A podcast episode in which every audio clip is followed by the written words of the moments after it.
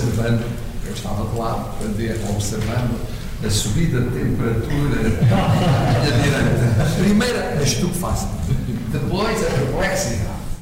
Aqui no Fora do Bralho eh, já ficamos pouco perplexos eh, com a finura dos nossos políticos. Primeiro, eh, ouvimos aqui a segunda figura do Estado, Augusto Santos Silva, e a sua fúria com os protestos do Chega no 25 de Abril.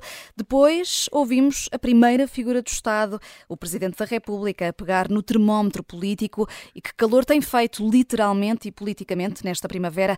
Vai ser o tema da segunda parte, na jogada da semana. Antes, as cartas fervem e separam-se se em naipes. E a primeira carta é uh, um seis de copas, Luísa Guerra Conraria, uh, para a ala conservadora da Iniciativa Liberal, que abandonou o partido. Uh, a posição sobre a identidade de género acabou por ser a gota de água para estes liberais, mas, mas espera, já vais explicar. Antes precisas de ouvir isto. É um gosto, é um gosto e um privilégio ser liberal em toda a linha, porque liberal, liberal não é conservador, liberal é em toda a linha. 13 membros do partido uh, decidiram sair. Porquê um seis de copas, Luís? Olha, eu, aqui eu dou copas para a iniciativa liberal eh, porque, porque está a fazer uma clarificação política que é, que é importante.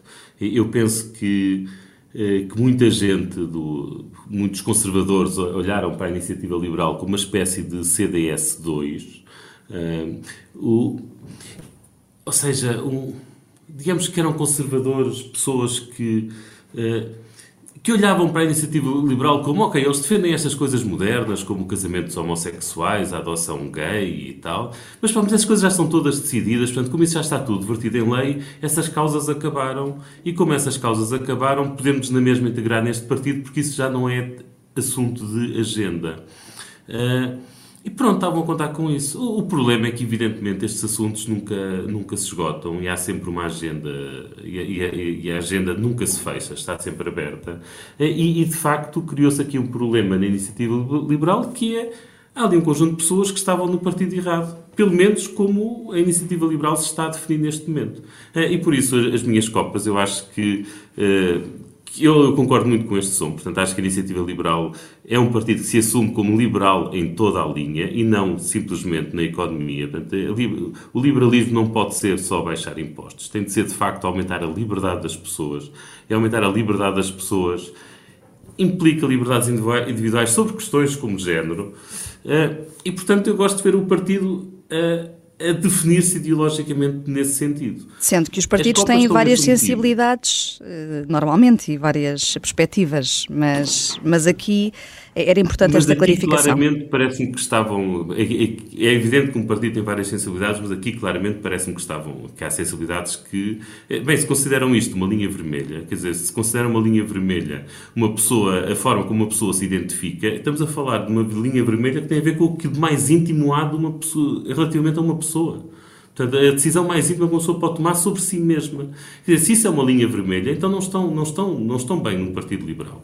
Uh, agora, porquê que eu só dei seis e não mais do que não uma carta mais forte? Porque acho que, evidentemente, que a iniciativa liberal corre riscos. Portanto, vamos ver se o eleitorado que perde à direita, o, liberdade, o eleitorado mais conservador que, que perde, mas ver se o consegue ir buscar um bocadinho mais à esquerda. Para mim, não, não é óbvio uh, que isso aconteça. A iniciativa liberal Uh, assume-se, portanto, uh, diz-se que como um partido que não é nem de esquerda nem de direita, mas a verdade é que a sociedade portuguesa a tem visto como, como um partido de direita. E assim podem correr sérios riscos de perderem este, este eleitorado à direita e não conseguirem ir buscar à esquerda. Portanto, é um assunto. Uh, ainda estou expectante. Vamos ver como é que, como é, o que é que as próximas eleições nos dizem. É, portanto, um seis de copas para dar ao, ao o benefício da dúvida. Posso acrescentar uma coisa ao que o Luís disse? Uh, podes sim, podes Aliás, sim. Dois pontos. O primeiro é que eu fiquei. Eh, mas, quer dizer, achei aquela intervenção dessa senhora, aí discordo do Luís, achei a intervenção daquela rapariga completamente histérica. Uh, acho que, aliás, um liberal não tem intervenções daquele género, quer dizer, não é preciso ficar assim. Até mostra quase um bocadinho de falta de tolerância, que não é nada próprio de um liberal. Uh, depois, eu acho que há aqui um segundo ponto que é importante. Eh, ter uma agenda liberal não significa concordar com uma agenda revolucionária radical. E a ideologia de género é usada por muitos partidos radicais uh, em relação de, uma, de um modo revolucionário. A iniciativa liberal, mesmo sendo obviamente liberal na questão dos costumes, tem que ter diferenças em relação ao bloco de esquerda, ao bloco de esquerda. Não pode ser igual ao bloco de esquerda nas questões de fraturas sociais e nas questões de costumes. Tem que haver uma diferença. Há uma posição liberal em relação a estas, estas questões, às questões de costumes sociais, como há uma posição radical e revolucionária. E a ideologia de género muitas vezes é usada pelo Bloco de Esquerda de uma maneira radical e revolucionária e não liberal. É importante dizer isso. Um último ponto muito rápido, que de certo modo que é, que é um problema que eu tenho com a iniciativa liberal, que é esta história de não, se, não querer ser nem de direita nem de esquerda. Isto normalmente para mim significa a tentativa de alguém que quer agradar a todos e quando se quer agradar a todos em política acaba corre-se o risco de não se agradar a ninguém. Esta coisa de não ser nem de direita nem de esquerda não existe, porque o debate político, a discussão política está feita nesses termos. A iniciativa liberal criou-se e entrou num debate político que já existe. É a mesma coisa que uma pessoa entrar num jogo de futebol e dizer eu não quero estar nem para uma baliza nem para outra, quero estar para fora. Isso não existe. Quer dizer, nós temos que ficar com as regras que já existem, não é um partido pequeno que vai mudar as regras que existem. E como nós, aliás, se alguma coisa podemos ver no debate político em Portugal, é que a diferença direita-esquerda, o debate, a discussão feita à volta dos termos direita e esquerda, acentua-se cada vez mais, está cada vez mais presente e não menos. Portanto, e a própria. A própria... vai ter um grande problema com isto. Mas a própria relação entre liberalismo e conservadorismo é aqui bastante complicada e complexa. É, é uma relação complicada e complexa. Quer dizer, historicamente houve pensadores que tinham uh, um lado liberal e um lado conservador. Uh, o conservadorismo, às vezes as pessoas confundem conservadorismo com reacionarismo. Quer dizer, o conservadorismo não é apenas defender valores que por vezes estão ultrapassados. Há um lado conservador que é muito importante, tem a ver com uma atitude perante a política, não com defesa de valores, mas com uma atitude perante a política e uma atitude, sobretudo, de condenação a um progressismo radical. Uh, e isso é compatível com muitos valores liberais, quer dizer, há vários pensadores ao longo da história moderna na Europa que se identificavam simultaneamente como conservadores e liberais. Há, há partidos onde essa tensão existe. Eu não, eu não nego que haja uma tensão, há uma tensão permanente. Eu próprio Quer dizer, desde que penso politicamente, e sobretudo quando trabalhei mais no pensamento político, durante o meu mestrado e o meu doutoramento, eu sinto uma tensão no meu pensamento entre um lado conservador e um lado liberal. Estas coisas não se resolvem, não é? Como aquela garota, aquela rapariga, que não sei, não sei se ela conhece muito pensamento político, que acha que resolve a tensão entre o liberalismo e o conservadorismo com meia dúzia de gritos numa reunião. Quer dizer, é patético. Hum. Uh, Susana Pralta? Sim, não, uh, uh, o que eu quero dizer é, não, não vou obviamente contestar nada do que o João disse, mas, um, mas uh, o que eu acho é que estas pessoas que saem da iniciativa liberal, eles não têm minimamente estas nuances em conta. O que elas dizem é que afirmam-se defensoras dos valores liberais, quando na verdade estão a defender valores conservadores, que provavelmente têm lugar no seio daquele partido, embora eu pessoalmente prefira ao partido liberal também nos costumes, mas enfim, o que eu prefiro sobre a IEL interessa pouco, uh, mas não parece nada que, que, a densidade do pensamento que o João aqui trouxe estivesse minimamente presente nas preocupações daquelas pessoas. Eu acho mesmo, concordo com o que o Luís disse no início, que esta é uma espécie de CDS2 e as pessoas achavam que estavam num CDS2 e, e não perceberam que ao chamarem um Partido Liberal vão atrair pessoas que são, como diria a nossa convidada do início, uh, talvez num jeito um pouco excessivo, liberais em toda a linha. Hum, uh, e uh, estes liberais em toda a linha, alguns deles, 13, acabaram por abandonar o partido, voaram uh, da iniciativa liberal. Agora voamos nós, Jorge Fernandes, para o aeroporto. A tua carta é, é, é de paus ou espadas, escolhe tu. para, para estas, agora temos quatro novas opções. A lista passa a ter nove, houve umas que caíram, outras entraram, mas temos agora uma lista com nove opções estratégicas para o novo aeroporto. vamos voltar à estaca zero, é por isso que escolhes uma carta carta deste tipo? Pois, é, a questão do aeroporto surge ciclicamente na política portuguesa. Eh, é preciso notar que eu apenas percebo de aeroportos na ótica do utilizador. O meu comentário aqui é mais sobre o processo de tomada de decisão nas políticas públicas. Bem, em primeiro lugar, um país que anda há 50 anos a discutir a localização do aeroporto sem conseguir construir tem manifestamente um problema no processo de tomada de decisões. É, quer dizer, é impossível estar 50 anos a discutir um tema e não conseguir chegar a uma conclusão. Eh, e, quer dizer, certamente, se estamos à procura da localização perfeita, isso certamente não existirá e, portanto, enfim. Um, em segundo lugar, esta semana foram apresentadas várias potenciais localizações para o novo aeroporto. Muitas delas, aliás, Rio Frio, etc., estão a regressar agora à praça pública e já tinham sido discutidas ad nauseam no tempo, por exemplo, de José Sócrates. E foram feitos na altura estudos sobre a viabilidade de cada, de cada localização. O que me surpreende neste caso, Vanessa, é precisamente aquilo que tu estavas a dizer. Nós vamos recomeçar do zero, aparentemente, todo, todo o processo de decisão sobre o aeroporto. A questão é que Portugal não se pode dar ao luxo de ter este tipo de tomada de decisão. Quer dizer, tomar decisões custa dinheiro, uh, custa, é, tem custo de oportunidade, custa dinheiro literalmente na medida em que este, estudar estas localizações uh, sai caro, é preciso pagar a quem faz estes estudos, geralmente bem caro, uh, e portanto, e naturalmente existem sempre pessoas a ganhar dinheiro, escritórios de advogados, auditores, etc., com a realização de mais esta ronda de estudo. O que me preocupa aqui realmente é a nossa capacidade de, de, de, de tomar decisões coletivas enquanto país no momento certo, porque isto depois geralmente tem consequências uh, a mais longo prazo que só que infelizmente só observamos quando essas consequências já se tornam gritantes, como é o caso agora da Portela, que está completamente insuportável e é um aeroporto que dá uma péssima imagem a Portugal e que terá também consequências, certamente, no, no valor de venda da TAP, até porque o potencial de vender a TAP como um hub eh, para a Europa, eh, enfim, é, é muito menor, eh, dadas as condições aeroportuárias em Lisboa.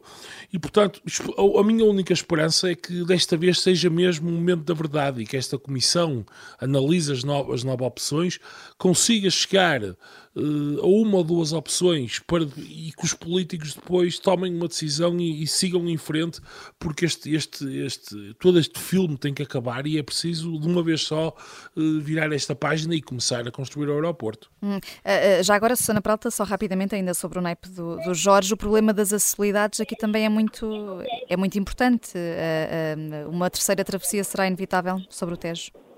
Bem, não faço ideia se é inevitável ou não, porque agora temos as nove opções em cima da mesa, uh, várias delas são nove opções estratégicas e sete uh, mas, mas é, parece-me evidente que nós não podemos, ou seja, temos de pensar o aeroporto de maneira coordenada com as restantes infraestruturas de transportes. Se for mais urbano, tem de incluir metro, e se for menos urbano, tem de incluir obviamente comboio e potencialmente o TGV, quer dizer, é isso que é assim que acontece. Aliás, eu queria anunciar aqui em primeira mão que eu também sou uma grande especialista em aeroportos do ponto de vista do utilizador ou da utilizadora, tanto que estou a fazer o Fora da Baralho em direto num aeroporto. É o programa mais internacional de sempre. É verdade, é isso mesmo. Onde passa precisamente não só o TGV, como outras infraestruturas, vamos dizer, de caminhos de ferro do país em questão e era assim que devia ser. Uh, e isto tudo vai custar dinheiro, vai demorar imenso tempo e, portanto, vamos lá ver. Eu não faço ideia. Será que quando os meus filhos forem adultos vão ter um aeroporto novo? Não tenho a certeza. Hum, uh... oh, Vanessa, o, quando já estava a falar da tomada de decisão sobre o novo aeroporto, eu lembrei-me do que o Voltaire disse do Sacro Império Romano disse que era uma coisa ótima, só tinha três problemas: não era sacro, não era império e não era romano. Hum. O processo de tomada de decisão do aeroporto é isso também: não há processo, não há decisão e não há aeroporto. Hum. Eh, a conclusão para já eh, ainda é essa, eh, sim. Agora vamos falar de dinheiro, é uma carta de ouros que sai aqui para cima da mesa, Susana Peralta, IVA zero. Mas e então o IVA do requeijão, da batata doce, como é que isto fica? O Fisco tem respondido às dúvidas no site para perceber porque é que alguns produtos estão isentos e outros não. A tua carta para isto é qual? Isto é, é, é uma, é, um, é uma joker de ouros, desculpa joker, eu sei que é é naquela piada, naquela, naquela ideia da piada, não é? Daquilo para, rir, que realmente tem imensa piada. Tem um lado, tem um lado cómico e tem um lado, na verdade, bastante trágico, porque imagina o que é as cabeças da autoridade tributária que fazem imensa falta ao país para imensas coisas, estarem a pensar neste detalhe e ver os decretos de lei para ver como é que se define a carne não processada e tal. Eh, eu, eu queria, por exemplo, chamar a atenção que eu costumo às vezes comprar umas espetadas que incluem pimento, uh, mas repara, portanto, as pesadas estão incluídas apenas se for utilizada carne fresca, não pode ser submetida a qualquer processo de preservação que não a refrigeração, a congelação, a ultracongelação, podem estar no frigorífico, para já não é mau, uh, dos animais elencados na lei, incluindo a mistura entre os ditos animais, sem adição de quaisquer outros produtos ou ingredientes, um, e se contiverem produtos ou ingredientes que não estão na lei, daí já não beneficiam da isenção. Portanto, eu não sei bem como é que os Estados vão fazer. Óbvio que vai deixar de haver espetadas assim com o pimento, porque o pimento não está na lista do IVA zero. Ou então, há aqui outra possibilidade tem, na qual eu pensei, que é eles cobrarem IVA zero sobre todos os ingredientes das espetadas, exceto o pimento ao qual adicionam 6% de IVA. Não sei, fica a ideia. E depois é isso a massa, portanto as massas recheadas não estão incluídas, mas as massas que não são recheadas, uh, as massas que não estão recheadas uh, servem. Depois temos a questão da batata congelada também, que é um tema fundamental, portanto batata fresca, claro que sim, é uma ótima batata, merece o nosso IVA zero, mas aquelas pessoas que não têm tempo e compram batata congelada. Eu sou do fresco já agora, eu sou, eu sou do slow cooking, hum. eu nunca compro nada congelado nem enlatado, portanto isto é, esse fazer é bastante simpático para mim, exceto no pimento da, da, efetivamente das espetadas.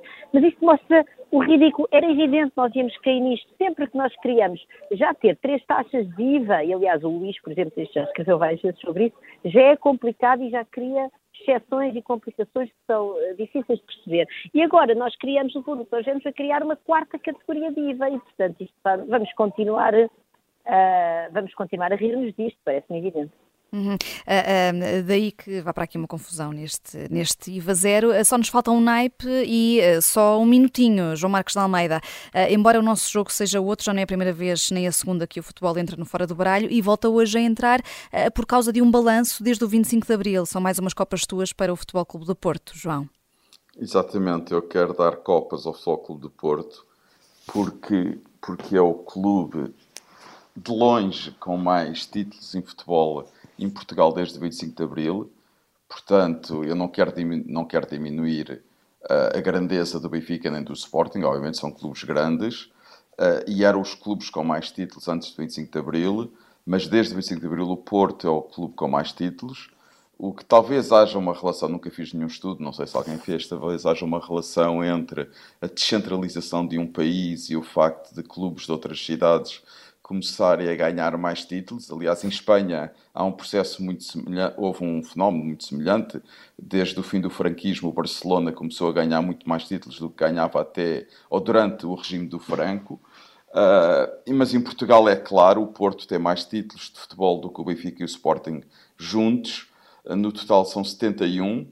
Uh, mais campeonatos do Benfica e o Sporting juntos, mas no total de todos os títulos de futebol, incluindo os internacionais, são 71. E, portanto, eu tenho muito orgulho que o meu clube seja o campeão do regime democrático em Portugal. Ficam estas copas, 71 copas para o Futebol Clube do Porto. Vamos fazer agora uma curta pausa. O Luís Aguiar Conraria uh, vai ter de sair, não consegue ficar para a segunda parte, mas temos aqui três ases uh, que estão entusiasmados para, para continuar. Fazemos só esta curta pausa. Até já.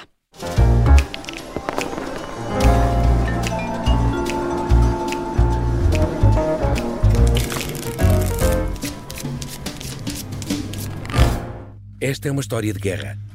Dá-me uma catanada aqui na cabeça, abre-me a cabeça. António Lobato foi o português que mais tempo esteve em cativeiro na Guerra de África. Sete anos e meio.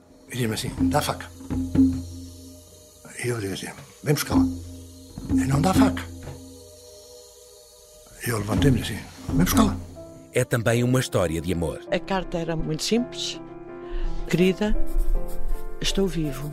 Eu voltarei. E é também a história da operação secreta para o resgatar em plena ditadura do Estado Novo. Agora vamos para o meio de quando há querida, acabo destes gajos todos que são. este é o Sargento na Cela 7. Uma série para ouvir em seis episódios faz parte dos Podcast Plus do Observador. É narrada por mim, Pepe Rapazote, com banda sonora original de Noise Earth. Pode acompanhar no site do Observador ou nas plataformas de podcast.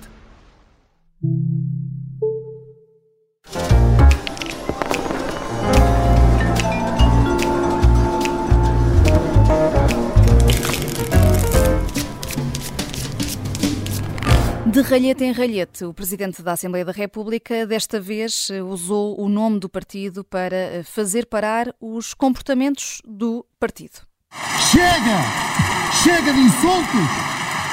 Chega de degradarem as instituições! Chega de porem vergonha no nome de Portugal! Foi intenso este dia 25 de abril, 49 anos da Revolução, marcados por este episódio que já resultou eh, no episódio pós-ralhete, o vídeo publicado no site do Parlamento, com a conversa informal com que abrimos eh, este Fora do Baralho. Uma conversa entre Augusto Santos Silva, Marcelo Rebelo de Souza e António Costa eh, a condenar a postura da iniciativa liberal, que só se fez representar na sessão com Lula da Silva e com um deputado. Jorge Fernandes, Santos Silva recusa-se a pedir desculpa aos partidos visados nessas críticas eh, que, que fez eh, e fala numa violação gravíssima um, por ter sido publicado pelos serviços do Parlamento, o tal vídeo, um, estava no site da Assembleia da República uh, e ordenou uma investigação interna. O Presidente da Assembleia, afinal, é aqui a vítima? Não, claro que não é a vítima. Deixa-me começar pelo início, Vanessa. Uh, não foi surpresa. Isto não podia ter sido surpresa que a visita do Lula da Silva tenha acabado no espetáculo absolutamente indecoroso no 25 de Abril que ocorreu. Eu quero ser absolutamente claro aqui, eh, sem qualquer adversativa. Eu quero condenar de forma absolutamente veemente a atuação do Chega e de André Ventura. Nem é uma questão política isto, é uma questão de educação e de chá. Eh, não vale tudo, não pode valer tudo e há regras de civilidade que devem ser observadas independentemente do que esteja acontecendo na Assembleia da República, isto é, seja a visita de um chefe de Estado estrangeiro, eh, seja um debate parlamentar, seja a audição do ministro e não é por ter sido um chefe de Estado estrangeiro que, esteve, que estava na Assembleia da República que o comportamento do Chega deve ser mais censurado. Isso é uma ideia vagamente saloia de que o deputado deve mais respeito a um chefe de Estado estrangeiro do que a um ministro ou ao primeiro-ministro. Portanto, o Chega esteve pessimamente, apesar disto não ter sido não ser uma surpresa para quem acompanhou, digamos, todo o historial que levou, culminou no dia 25 de abril. Dito isto, eu também sou muito crítico do Augusto Santos Silva. É evidente para toda a gente que desde que Santos Silva tomou posse como Presidente da Assembleia da República, tem havido ali uma dinâmica triangular entre o Presidente da Assembleia, o PS e o Chega, de provocação mútua, de picardias, que tem sido mutuamente benéfica para todos. É bom para o Chega, porque ajuda o partido a ganhar atenção, a, a, a evidenciar-se como o maior partido da oposição, segundo Ventura. É bom para Santos Silva e para as suas ambições presidenciais, porque está a criar um perfil público. Provavelmente, antes dele ter sido Presidente da Assembleia da República, teria um problema claro de, de reconhecimento público. A maior parte dos portugueses não saberia quem ele era, apesar de ele estar na política há muitos anos. E é bom para o PS, porque assim consegue entalar o PSD e criar sérias dificuldades à rotação do poder numas futuras eleições. A questão do Augusto Santos Silva e o motivo pelo qual eu me incomodo de alarmar-se em Virgem Ofendida é que, eh, aliás, a frase que passámos no início agora da segunda parte, aquela parte em que ele diz chega de degradar as instituições e de colocar vergonha no nome de Portugal, é engraçado que eu não ouvi dizer isso quando os jornais internacionais todos noticiaram que o primeiro-ministro que ele serviu, de forma com uma, com uma, com uma, com uma fidelidade canina até ao último dia, uh, e serviu como bulldozer para esse primeiro-ministro, escrevendo artigos nos jornais. Oh, oh Jorge, por exemplo. Santos Silva é canino na fidelidade e é canino a morder. É ah, duplamente claro, canino. Mas, é engraçado que ele não tenha usado uma, que, aquela ideia de que chega de degradar as instituições portuguesas, quando os jornais em toda a Europa noticiaram que José Sócrates foi preso com acusações gravíssimas e que não são comuns nos países civilizados da Europa. É curioso. E ele nunca eh, percebeu uh, pode, nada. Pode haver muita gente que tem Sócrates e nunca percebeu nada. Pode haver muita gente que tem superioridade moral para falar da degradação das instituições portuguesas, e há certamente, mas Augusto Santos Silva definitivamente não é uma dessas pessoas. Para além disso, isto, isto para mim é mais ainda curioso, ficamos a saber que Augusto Santos Silva está, está, está com uma senha persecutória ao operador de câmara da Assembleia, da, do canal da Assembleia da República, coitado, enfim, que filmou aquilo inadvertidamente, aquilo era, uma, era um momento público e notório, quer dizer, para quem quisesse ver, estavam dezenas de pessoas na sala hum, e, portanto, estava, é, não perceber isto é não perceber nada, mas ao mesmo tempo que tem essa senha persecutória com, essa, com, um, com um burocrata, eh, um burocrata, um operador de câmara, eh, Augusto Santos Silva não, não tem nada a dizer na semana em que ficamos a saber que o Partido Socialista combinou com uma, uma, uma pessoa que ia dar um testemunho numa comissão parlamentar de inquérito as perguntas e as respostas. Quando isto é uma coisa gravíssima em qualquer parlamento do mundo, combinar previamente o que vai acontecer numa comissão parlamentar de inquérito. Sobre isso, o Presidente da Assembleia da República, que tem um papel de vigilante da democracia na Assembleia da República, eh, não disse nada, não tem nada a dizer. Hum. Portanto, é importante para Augusto Santos Silva culpar o Chega, e eu concordo que acho que o Chega esteve horrivelmente mal, uma falta de, de educação, uma grossaria total, mas é mais importante para ele agora perceber quem foi o cameraman ou o camerawoman que, que, que o filmou ali num, naquele tom de cavaqueira do, do, do, dos donos disto tudo do país, enquanto sabe que o PS anda a combinar com testemunhas o que deve ser dito numa comissão parlamentar de inquérito. É nisto que está transformado Portugal. Hum. Posso, posso fazer uma coisa? Eu, eu acho, hum, eu, eu, compreendo que o Santos Silva, bom, teve péssimo, na, aliás, escrevi sobre isso hoje no público, aquela frase, e mesmo todo o tom da conversa entre ele, o Primeiro-Ministro e o Presidente da República, e até uma, um certo tom de, de quase de, de, de, adultos que comentam uh, o espetáculo dado pelas criancinhas sem perceber, digamos, a gravidade daquilo que aconteceu naquele plenário, no, com, com aquele espetáculo degradante, buçal uh, do Chega, um, foi, foi, foi patético e, é, e, obviamente, já não falo de ir atrás da pobre pessoa que o filmou, mas a própria ideia que tu podes estar no, no, no, nos corredores da Assembleia da República no dia 25 de Abril, as três figuras cimeiras da hierarquia do Estado, enfim, acompanhadas de meia dúzia de pessoas, e que não há uma probabilidade enorme de estares a ser filmado, também é uma tonteira, quer dizer, então elas, o que é que é isto? Em que mundo é que ele vive? Estamos ou não estamos no 25 de Abril de 2023? Estamos ou não estamos na era em que tudo é filmado? Portanto, é, é, é uma desculpa de mau pagador. Agora,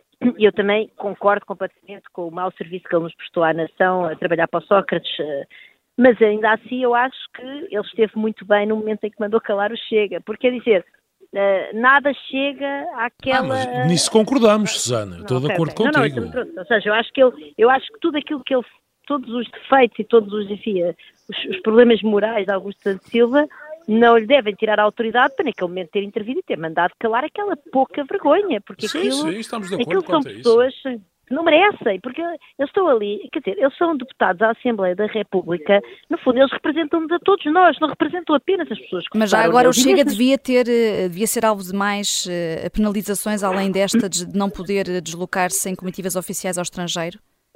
Opa, não faço ideia, eu gostava que o Chega fosse alvo de uma penalização que as pessoas perceberem que aquela gente não se pode votar neles, porque não têm nível. Agora, eu acho que esta senha também de perseguir o Chega, eu não, não, não disputo que seja uma boa ideia não os levarem em deslocações ao estrangeiro, porque eles mostraram que não estão à altura, mas quer dizer, continuar uh, a fazer, fazer um, um, aumentar, digamos, essa pressão para mais uh, sanções ao Chega, uh, pode ser, pode jogar contra nós, portanto, se calhar chega assim, tá, foi dito, Augusto Silva teve bem no momento em que escalou, e agora dizer não vos levo ao estrangeiro porque vocês não são apresentáveis, mas eu, por mim, acho que se calhar parava por aí, mas mais por razões puramente pragmáticas. Hum. Uh, uh... Eu, eu, aqui discordo, eu discordo num ponto, concordo em muita coisa com o que disse o Jorge e Sana, mas discordo num ponto. Mas sai aqui um trunfo. Eu, hum. eu acho que Santos Silva. Aliás, há poucos políticos em Portugal tão cínicos como Santos Silva. E Santos Silva sabia perfeitamente que esta ia ser a reação do Chega. Mas ele desejava que esta fosse a reação do Chega para poder fazer o que fez. Quer dizer, não vale a pena ter qualquer ilusão. Uh, no fundo, hoje em Portugal há uma segunda geringonça, que é a geringonça entre o PS e o Chega. Há uma aliança de facto entre o PS e o Chega contra o PSD.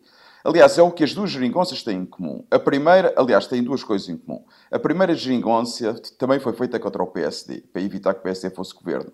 A segunda geringonça também é feita contra o PSD. A primeira foi feita com partidos radicais de esquerda. E esta é feita com partidos radicais de direita. O cinismo do PS, o que mostra é que o PS é capaz de tudo e mais alguma coisa, de se aliar, seja a quem for necessário, mas consideras que Augusto Santos Silva eh, desejava óbvio, isso óbvio, pelo PS claro ou por ele próprio, tendo em conta que há uma pré-campanha a Belém Vanessa, em curso também? Vanessa, o PS, a coisa que mais deseja é que o Chega cresça tenha mais Opa, votos para tirar ao PSD. Mas aquilo foi demais. Oh, Susana, aquilo... Susana, Está bem, eu, eu, eu, eu, até eu acredito que seja demais, mas o Santos Silva também é demais. Aquilo foi uma provocação, foi uma provocação feita ao Chega e o Chega caiu na armadilha. Aquilo não, é uma provocação não, não, feita ao Chega. E o Chega, deixa-me só acabar, Susana. O Chega caiu na armadilha porque também quer cair na armadilha, porque isto só beneficia estes choques, estes conflitos, aqueles gritos de Santos Silva, que são gritos para, para a bancada, não representam nada. Aquelas figuras do Chega só servem uma coisa: é o crescimento do Chega contra o crescimento do PSD. E isso interessa só a dois partidos em Portugal, ao PS e ao Chega. Lamento, há uma aliança de facto entre o PS e o Chega, que é um problema para o PSD. É óbvio que é um problema para o PSD, porque eles são ambos eficazes. Agora, eu, eu, eu acho... também queria acrescentar outro ponto. Sim, diz, diz, Susana, desculpa.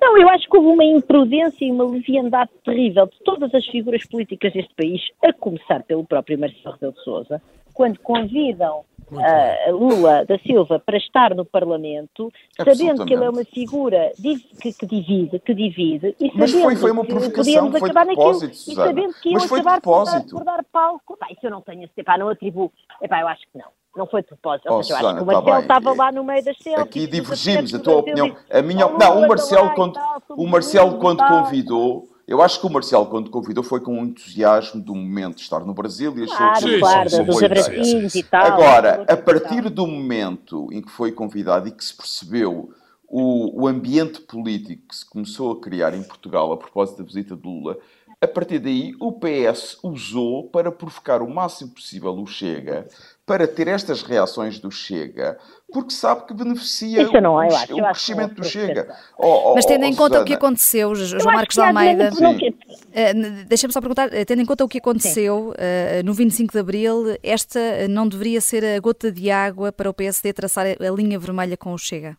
Mas eu acho que o Luís Montego já traçou a linha vermelha que tem a traçar. Mas nunca diz o nome, nem do Chega, Mas, nem da Aventura. Ó oh, oh, oh, Vanessa, eu acho que nestas coisas nós temos o, ter que tratar os partidos como iguais. O PSD já tem linhas vermelhas muito mais, linhas muito mais vermelhas que as do PS em relação ao PCP. Portanto, não podem. PS, digam também ao PS se vai fazer governo com o PCP outra vez. Eu também quero saber porque é mau para Portugal. Em que é que o PCP é melhor que o Chega? Alguém me explica?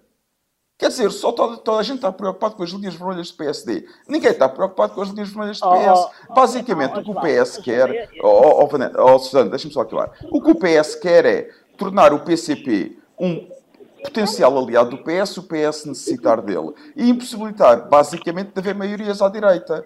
Ou seja, é o PS ficar no governo para sempre. É a estratégia do PS. Se acham que isso é bom para a democracia em Portugal, é a vossa opinião e eu acho que é péssimo. Eu acho, Susana, já percebi que queres trunfar, mas deixa-me só uh, dar aqui a oportunidade ao Jorge, porque ele também quer trunfar. Sim, eu quero triunfar. Eu, ah, vamos ver, eu acho, acho, acho que ideologicamente o PCP é uma coisa perfeitamente abjeta. Uh, e, uso e a, ideologia é importante ou não é? Com, não, com certeza, com certeza. Ah, Agora, bom sob o ponto de vista do comportamento, do, quer dizer, de tudo, a observação das, das regras democráticas, o comportamento. Eh, há um conjunto de normas de civilidade que têm que ser observadas e o PCP, sob esse ponto de vista, praticamente nunca pisou a linha. Não, nem estou a falar só do mandato atual, estou a falar. Não, é verdade. É verdade, é verdade, vista... e acho que até aí o Chega a ter alguma coisa a aprender. É verdade que o PCP não, sempre portanto, teve uma postura PCP, institucional, o PCP, sob esse ponto de vista, é verdade. É, mas, mas quer dizer, mas a ideologia para mim é mais importante é, que a postura. a ideologia é. Pronto, mas quer dizer, mas vamos ver, o PCP tem uma ideologia abjeta, o, o, o Chega, o, o, pouco que sabemos é abjeto também, e depois nem, nem ideologia tem, eles não acreditam em nada, portanto, tirando ali o Diogo Pacheco... Esse é o meu é um... ponto, o PCP pronto, é muito mais perigoso pronto, eu, eu acho que o problema, eu acho que, o, eu, eu, concordando, concordando com a ideia que o PS tem todo o interesse em dar, em dar gás ao Chega, acho que há aqui um problema que quer dizer, mais, mais, que é um problema que nem é do PSD, é um problema da democracia portuguesa, porque nós a dada altura vamos ser aqui confrontados Obviamente. com uma escolha péssima que é. Obviamente. é ou deixar, deixa de haver rotação de poder, simplesmente, e o PS eterniza-se no poder, e nem estou a fazer considerações sobre os atores políticos atuais, estou a falar do, do problema que isso traz para a erosão da democracia como um todo. Um, ou então o, o PSD terá que se coligar com o Chega, porque Luís Montenegro, e isto agora vou aqui diretamente exatamente ao que a Vanessa estava a dizer. Pode traçar as, as linhas vermelhas que quiser e o PSD pode fazer os números que quiser, mas matematicamente é impossível o, o PSD chegar ao poder sem o Chega neste momento, a não ser que as coisas se alterem muito. E, portanto, e aliás, o caminho. Eu, por acaso, discordo disso, mas podemos discutir noutro programa. Podemos discutir ou, isso ou noutra altura. Coisa. Agora, uh, o, porque o eu acho que o PSD pode perfeitamente chegar ao governo sem o Chega. Uh, não, mas eu acho que isso com a dinâmica política atual acho impossível. Quer dizer, não há, não há nenhum cenário em que, o, em que o PSD e a Iniciativa Liberal sozinhos tenham. tenham mas tenham... não é isso que eu estou a dizer, Jorge. Eu sei, é mas depois há a ideia no PSD, a ideia no PSD de que se pode contar com a benevolência do Partido Socialista. O que vai acontecer não, é que seria. Não, é isso que eu estou... não, o ponto, Jorge, o ponto muito rapidamente é se houver uma maioria de direita no Parlamento, ou seja, se não houver uma maioria de esquerda, se o PS não puder fazer governo o PSD pode fazer um governo minoritário com a iniciativa liberal. E, o, e depois o Chega decide se quer derrubar esse governo e se quer apoiar um governo do PS. Porque o Chega só tem duas hipóteses. Ou apoia um governo do PSD ou apoia um governo do PS. Não tem uma terceira hipótese. E, portanto, pode haver um governo minoritário do PSD e da iniciativa liberal, que eu acho que, de certo modo, que seria mais estável para Portugal que um governo que o Chega. A minha principal preocupação com o Chega é que eu acho que André Ventura e o Chega não são de confiança para fazer uma coligação com eles. Ao mínimo problema vão dar cabo da coligação e isso seria gravíssimo para o PSD. Mas ao mínimo Portanto, problema o PSD pode fazer. Não, mas ó um Jorge, deixa-me só terminar. O PSD pode fazer um governo minoritário, até com, com, com a iniciativa liberal, ou com o CDS, voltar ao Parlamento, e depois, numas futuras eleições, pode haver uma maioria sem o Chega. Não, não é impossível haver um governo do PSD sem o Chega. Não. Aliás, digo mais, Jorge, eu acho que o mais provável é que se não houver uma maioria de esquerda nas próximas eleições no Parlamento, se houver uma maioria de direita, é haver um governo minoritário do PSD sem o Chega. Acho que é vamos, o cenário mais Vamos devolver a, a palavra à Susana Pralta. Hum. Eu queria só concordar com o Jorge. Eu acho que o PCP tem vários problemas, certamente uma ideologia abjeta, mas nunca ouvimos a comportar-se assim no Parlamento. E, por exemplo, o ano passado, quando veio Zelensky, quanto a mim, mal, o PCP saiu do Parlamento, não estava no hemiciclo. Mas é melhor isso, é, mais, é, mais, é muito mais. É urbano, é, uma, é um ato de protesto que respeita a solenidade. Foi o que fez a iniciativa liberal, certo? Foi, o que fez a iniciativa liberal, agora. Vez, deixando ainda assim, fazendo-se ainda assim representar pelo seu parlamentar, o que também não me parece bem, enfim, mas. Uh, mas eu não quero, não quero agora estar aqui a falar da iniciativa liberal, porque o Chega é que fez ali. Eu, como o Luís não está cá, vou dizer a palavra. Mas, mas, eu, mas oh, Susana, eu se ainda tivesse tempo depois, Vanessa, eu gostava só de dizer uma coisa sobre aquela, aquela conversa dos três e, e, sobretudo, os ataques de Augusto Santos Silva à iniciativa Bom, liberal, se tiver tempo. Ah, mas deixa só a Susana que queria citar aqui o nosso Luís Aguiar Conraria, já que não pode estar. Não, eu, queria, eu disse só que era a javardeira, queria citar que o Luís em conversas privadas durante a semana falou da javardeira e então eu estou aqui a fazer, a fazer jus, porque foi o que foi, quer dizer, e o Chega tem sempre essa opção, que é continuar sim, a ser javardo, em vez de estar a, a, a, apoiar o governo do PSD e do PS, não é continuar a fazer isso que eles sabem fazer, que é, que é, que é, que é de facto uma degradação completa das instituições. Eu queria dizer o seguinte, o Luís Montenegro disse que não se ia associar com nenhum partido racista e xenófobo, mas uh, Pinto, Pinto Luz, nesta semana, numa entrevista ao público, uh, quando o jornalista lhe pergunta, registro que não diz que é xenófobo e racista, o Chega. Portanto, não se aplica ao Chega à frase Luís Montenegro. E ele responde, não me cabe a mim fazer essa avaliação. Se entendemos que o Chega é um partido racista e xenófobo, conhecido em estário, Tribunal Constitucional, etc., já houve dezenas de queixas, como sabem, e o Tribunal Constitucional teve uma leitura diferente. Então, a ambiguidade do PSD quanto ao Chega continua, não é porque o líder diz uma coisa e há. Concordo, e concordo com a Susana. Portanto, há uma ambiguidade e essa ambiguidade é estratégica e isso eu concordo com o Jorge. E a verdade é que o PSD está numa situação verdadeiramente tramada, a verdade é essa, porque é muito difícil dizer que não se vai associar com o partido uh, do qual pode vir a necessitar. Portanto, eu, eu queria também aqui uh, recordar que, que, o, quem, que, que, o pai do André Ventura foi Pedro Passos Coelho. Não vou retirar as culpas ao PS, eu tenho a certeza absoluta que António Costa tem a consciência de que o crescimento do Chega é um seguro de vida para ele, seguro de vida político. Portanto, isso para mim não, não, não, não tem contestação. Agora, a verdade é que uh, André Ventura saiu para a ribalta quando candidato à Câmara de Louros, onde começou com um discurso a falar dos ciganos e não sei o que da sua obsessão com os ciganos, e eh, na altura ele era candidato da coligação PSD-CDS, a Associação Cristas retirou-lhe o seu apoio político e Pedro Passos Coelho não o fez. Portanto, Uh, mas também não, não sabemos, se calhar se ele tivesse retirado oh, o apoio, atenção, oh, André Ventura tinha sido mesmo. Dizer que Passos Coelho é o pai político de André Ventura é um exagero. É um exagero total dizer que Passos Coelho é o pai. É o Jorge não, Fernandes não também reparou, trunfa. oh, Susana, por amor de Deus. É muito rápido, eu só preciso Coelho é o pai de... Não, eu só preciso de 30 segundos.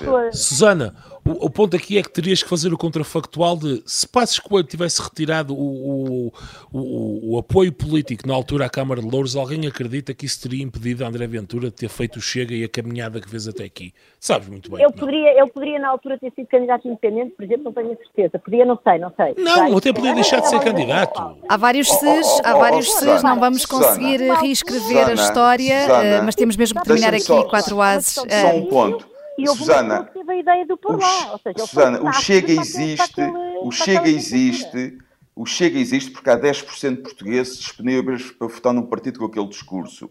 E, um part... e, e, a razão porque há 10% de pessoas disponíveis para votar num partido com aquele discurso, o maior culpado é o PS e a governação do PS. Não, isso não acho, não. Eu não, isso eu não estou de acordo. Não? Eu, eu... Temos aqui uh, trunfos em catadupa, mas já não temos mais tempo. Uh, no final vou terminar das contas, só... a culpa é do Passos. Vários, o PS também, mas não, não, não, não, não. Não, não é, claro que não é. Não, não, não temos mesmo mais tempo, mas uh, termino aqui com uma questão para quem nos ouve no, no Spotify. O Chega deve ser mais penalizado pelo comportamento na Assembleia da República no 25 de Abril. Senhores ouvintes, uh, podem responder na aplicação. Nós voltamos para a semana, sexta-feira ao meio-dia. Até lá.